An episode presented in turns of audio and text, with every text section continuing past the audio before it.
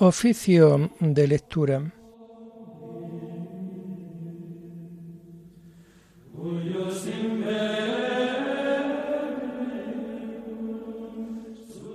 Comenzamos el oficio de lectura de este martes 7 de noviembre de 2023, martes de la trigésima primera semana del tiempo ordinario.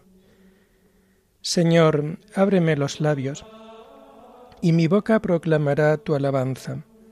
Gloria al Padre y al Hijo y al Espíritu Santo, como era en el principio, ahora y siempre, por los siglos de los siglos. Amén. Aleluya. Venid, adoremos al Señor Dios soberano. Venid, adoremos al Señor Dios soberano.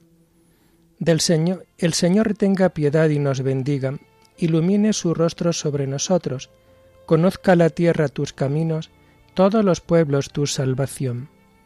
Venid, adoremos al Señor Dios soberano. Oh Dios, que te alaben los pueblos, que todos los pueblos te alaben. Venid, adoremos al Señor Dios soberano.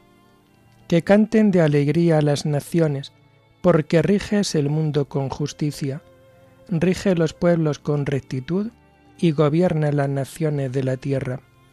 Venid, adoremos al Señor, Dios soberano. Oh Dios, que te alaben los pueblos, que todos los pueblos te alaben. Venid, adoremos al Señor, Dios soberano. La tierra ha dado su fruto, nos bendice el Señor nuestro Dios. Que Dios nos bendiga, que le teman hasta los confines del orbe. Venid, adoremos al Señor, Dios soberano. Gloria al Padre y al Hijo y al Espíritu Santo, como era en el principio, ahora y siempre, por los siglos de los siglos. Amén. Venid, adoremos al Señor, Dios soberano.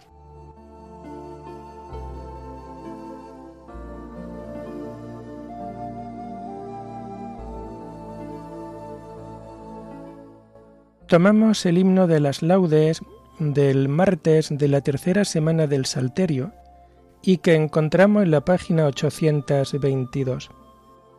Señor, el día empieza, como siempre postrados a tus pies, la luz del día queremos esperar. Eres la fuerza que tenemos los débiles, nosotros. Padre nuestro que en los cielos estás, haz a los hombres iguales que ninguno se avergüence de los demás, que todos al que gime den consuelo, que todos al que sufre del hambre y la tortura le regalen en rica mesa de manteles blancos, con blanco pan y generoso vino, que no luchen jamás, que nunca emerjan entre las auras miese de la historia, sangrientas amapolas las batallas.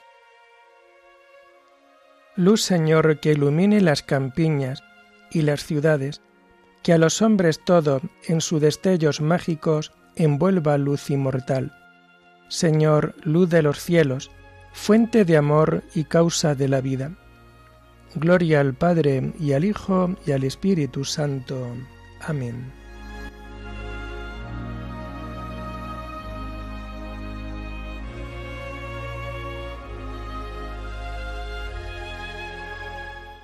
Tomamos los salmos del oficio de lectura del martes de la tercera semana del Salterio. Los encontramos a partir de la página 818. Se levanta Dios y huyen de su presencia los que lo odian.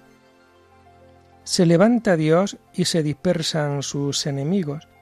Huyen de su presencia los que lo odian. Como el humo se disipa, se disipan ellos. Como se derrite la cera ante el fuego, así perecen los impíos ante Dios. En cambio, los justos se alegran, gozan en la presencia de Dios, rebosando de alegría.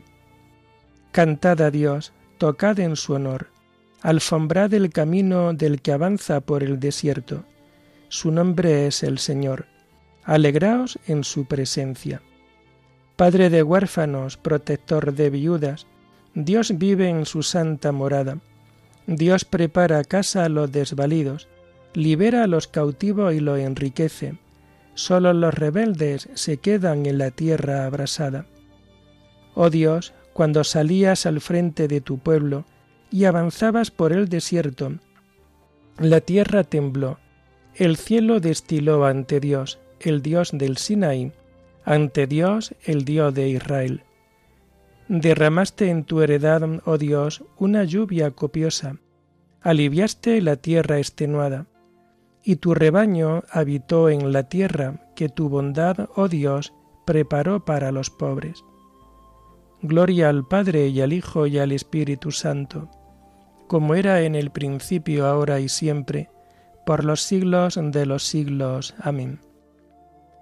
Se levanta Dios y huyen de su presencia los que lo odian.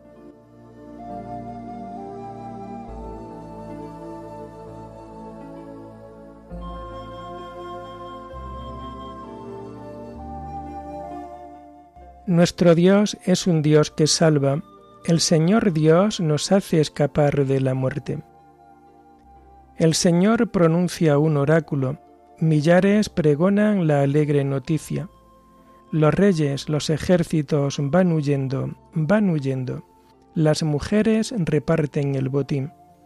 Mientras reposabais en los apriscos, las palomas batieron sus alas de plata, el oro destellaba en sus plumas. Mientras el Todopoderoso dispersaba a los reyes, la nieve bajaba sobre el monte umbrío. Las montañas de Basán son altísimas, las montañas de Basán son escarpadas. ¿Por qué tenéis envidia, montañas escarpadas, del monte escogido por Dios para habitar, morada perpetua del Señor? Los carros de Dios son miles y miles. Dios marcha del Sinaí al santuario. Subiste a la cumbre llevando cautivos. Te dieron tributo de hombres.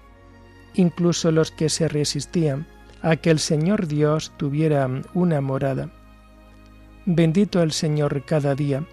Dios lleva nuestras cargas. Es nuestra salvación. Nuestro Dios es un Dios que salva. El Señor Dios nos hace escapar de la muerte. Dios aplasta las cabezas de sus enemigos, los cráneos de los malvados contumaces.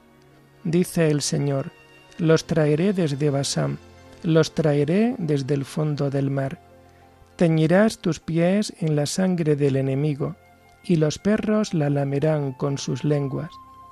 Gloria al Padre y al Hijo y al Espíritu Santo, como era en el principio, ahora y siempre, por los siglos de los siglos. Amén. Nuestro Dios es un Dios que salva. El Señor Dios nos hace escapar de la muerte.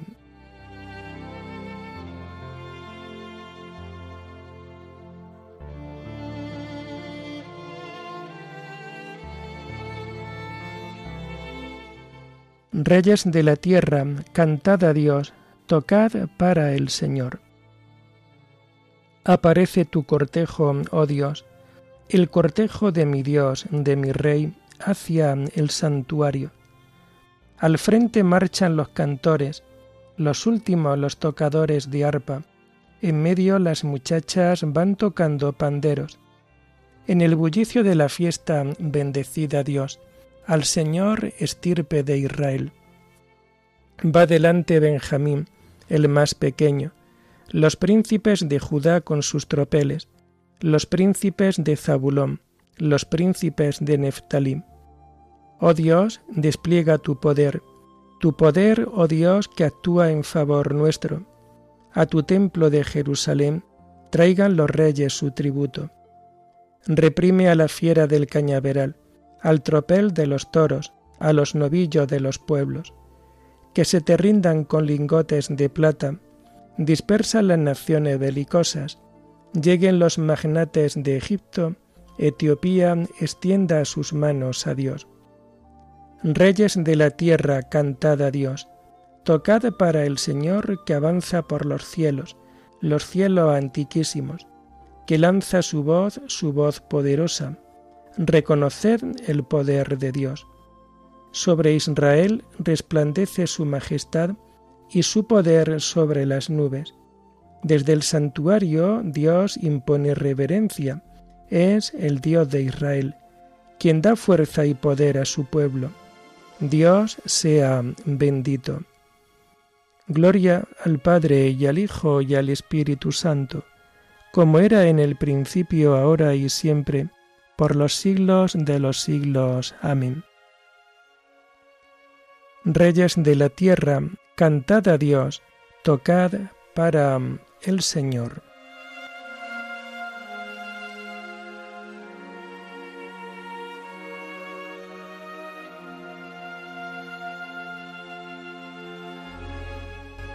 Voy a escuchar lo que dice el Señor. Dios anuncia la paz a su pueblo.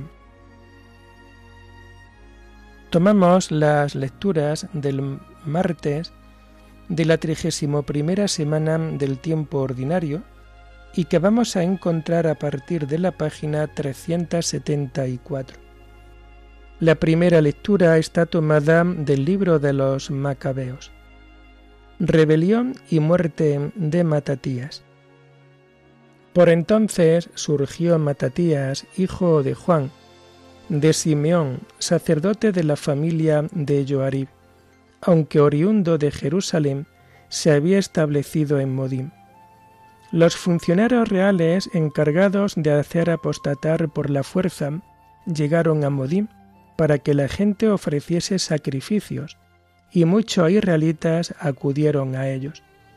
Matatías se reunió con sus hijos y los funcionarios del rey le dijeron, Eres un personaje ilustre, un hombre importante en este pueblo, y está respaldado por tus hijos y parientes. Adelante el primero, haz lo que manda el rey, como lo han hecho todas las naciones, y los mismos judíos y los que han quedado en Jerusalén. Tú y tus hijos recibiréis el título de grande del reino, os premiarán con oro y plata y muchos regalos. Pero Matatías respondió en voz alta, Aunque todos los súbditos en los dominios del rey le obedezcan, apostatando de la religión de sus padres, y aunque prefieran cumplir sus órdenes, yo, mis hijos y mis parientes viviremos según la alianza de nuestros padres el cielo nos libre de abandonar la ley y nuestras costumbres. No obedeceremos las órdenes del Rey, desviándonos de nuestra religión a derecha ni a izquierda. Nada más decirlo, se adelantó un judío a la vista de todos, dispuesto a sacrificar sobre el ara de Modín, como lo mandaba el rey. Al verlo, Matatías se indignó, tembló de cólera y en un arrebato de ira santa corrió a degollar a aquel hombre sobre el ara.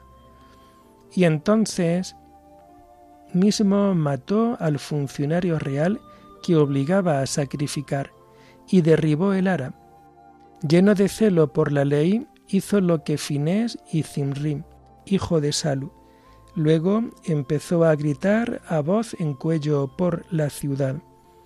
El que sienta celo por la ley y quiera mantener la alianza, que me siga.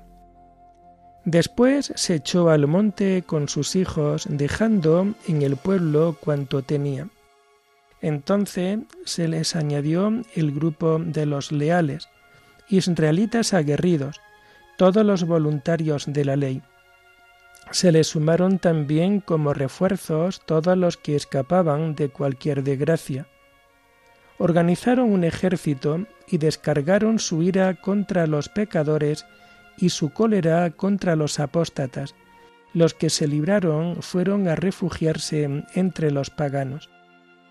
Matatías y sus partidarios organizaron una correría, derribando las aras, circuncidando por la fuerza a los niños no circuncidados que encontraban en territorio israelita y persiguiendo a los insolentes. La campaña fue un éxito, de manera que rescataron la ley de mano de los paganos y sus reyes, y mantuvieron a raya al malvado. Cuando le llegó la hora de morir, Matatías dijo a sus hijos, Hoy triunfa la insolencia y el descaro, son tiempos de subversión y de ira. Hijos míos, sed celosos de la ley y dad la vida por la alianza de nuestros padres. Hijos míos, sed valientes en defender la ley, que ella será vuestra gloria. Mirad, sé que vuestro hermano Simeón es prudente. Obedecedle siempre, que él será vuestro padre.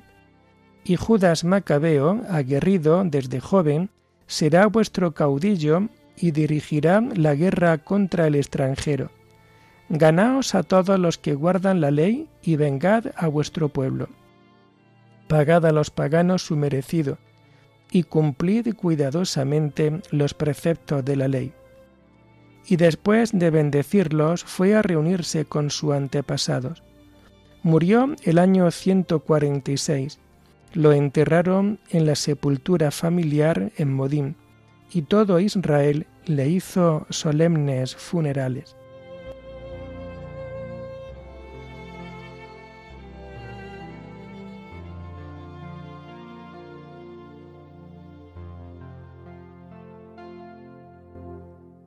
Recordad las hazañas que hicieron nuestros padres en su tiempo, y conseguiréis gloria sin par y fama perpetua. Hijos míos, sed valientes en defender la ley, que ella será vuestra gloria, y conseguiréis gloria sin par y fama perpetua.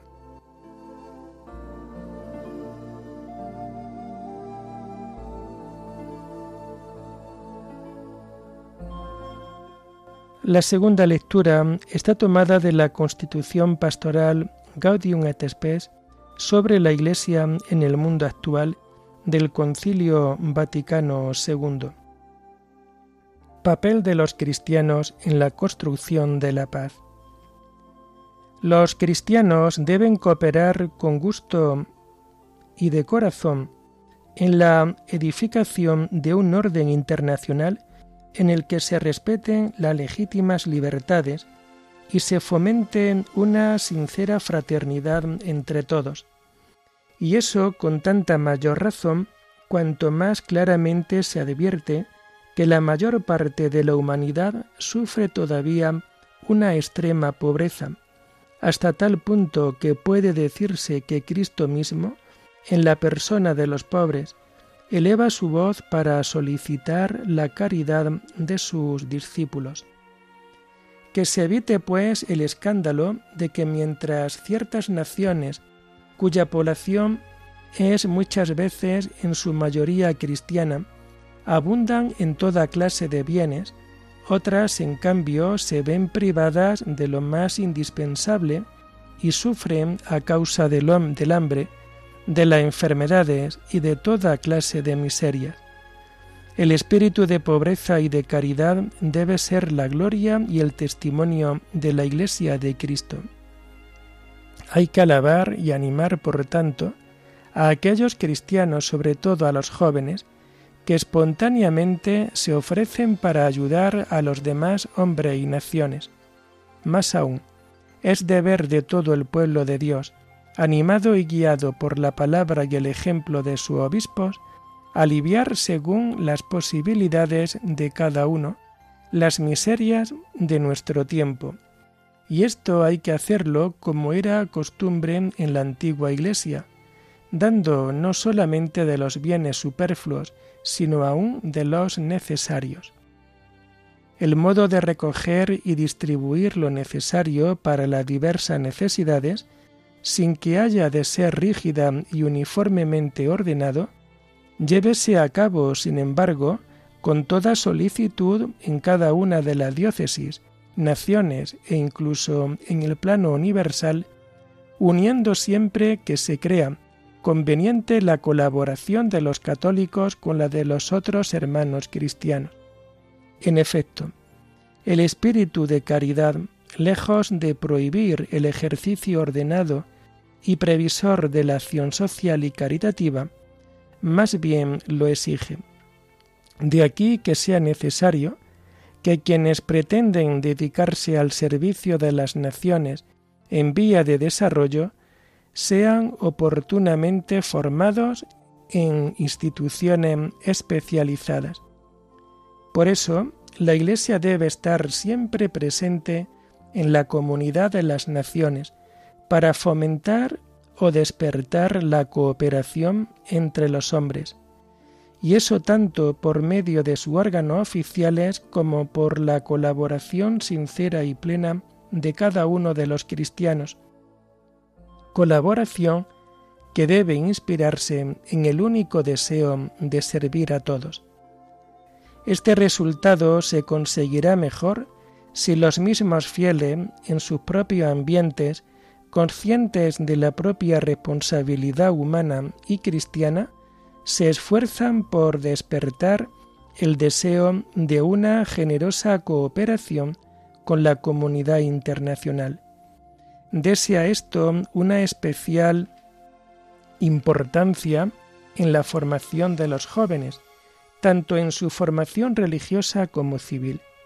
Finalmente, es muy de desear que los católicos, para cumplir debidamente su deber en el seno de la comunidad internacional, se esfuercen por cooperar activa y positivamente con sus hermanos separados, que como ellos profesan la caridad evangélica, y con todos aquellos otros hombres que están sedientos de verdadera paz.